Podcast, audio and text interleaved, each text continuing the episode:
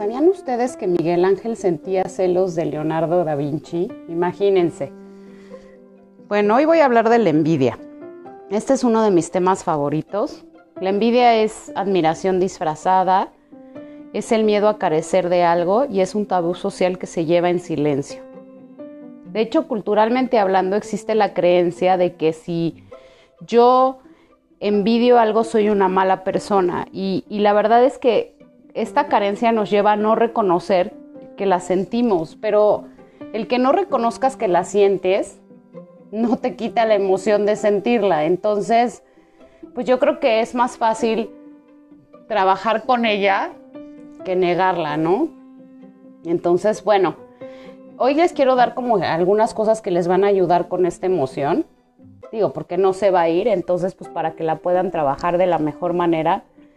Primero que nada, quiero que consideres que todos somos parte de, una energía, o sea, llámale Dios, universo, luz, pero todos estamos creados a partir de eso. Si todos somos creados de la misma energía y estamos hechos de lo mismo, tenemos los mismos derechos, ajá, el mismo acceso a esta energía, a las bendiciones, al éxito, a la abundancia.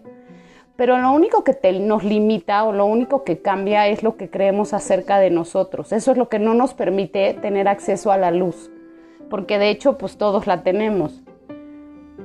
Ahora quiero como darles unas sugerencias de qué pueden hacer para manejar esta emoción. Entonces, el número uno es aceptar que sientes envidia. O sea, no negarla, pues, o sea, al aceptar que tú estás sintiendo envidia, te ayudas a reconocer tus carencias y tus inseguridades.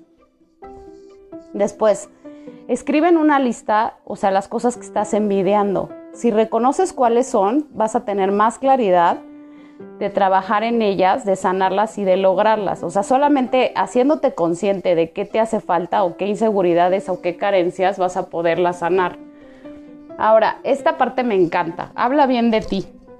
O sea, ¿cuántas veces estamos siempre, no, es que yo no soy buena para esto, es que a mí esto no se me da, es que yo esto no lo entiendo. O sea, enfócate en lo que haces bien, habla bien de ti, identifica qué haces bien, qué cualidades tienes, dónde te sientes seguro, o sea, cuál es tu talento. Todos tenemos un talento, identifícalo. Al final, quiero que tomes en cuenta lo que envidias y tus cualidades y escribe qué puedes hacer o qué pasos podrías dar para alcanzar eso que deseas.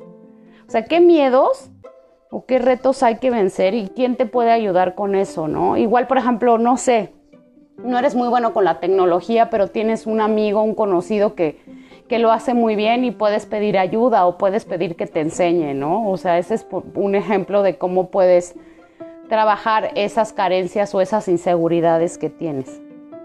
Ahora, quiero que te enfoques en tu luz, en tu brillo y en las cualidades que te hacen único, porque cuando uno pone atención en sí mismo, está aumentando su brillo y, es más probable o estás más cerca de lograr lo que deseas.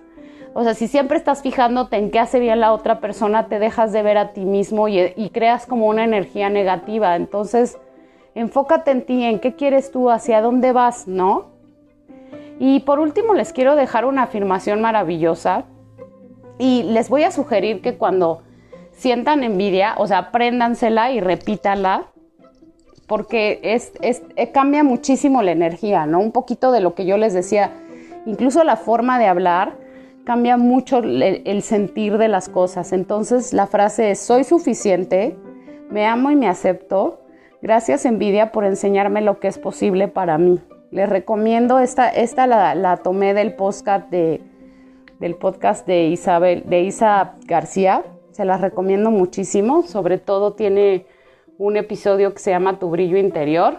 Y bueno, pues que tengan un excelente día y espero que esto les ayude. Gracias.